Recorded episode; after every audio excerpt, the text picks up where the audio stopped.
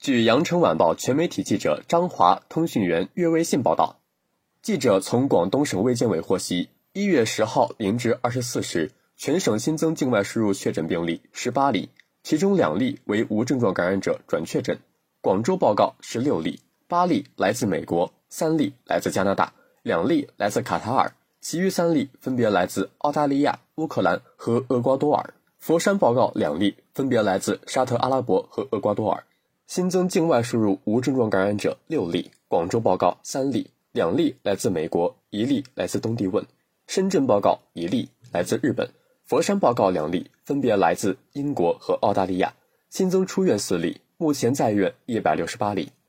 截至一月十号二十四时，全省累计报告新冠肺炎阳性感染者六千八百七十八例，境外输入四千九百零二例，其中确诊病例三千五百五十七例。境外输入一千九百五十七例，无症状感染者三千三百二十一例，境外输入两千九百四十五例。感谢收听羊城晚报广东头条，我是主播张世杰。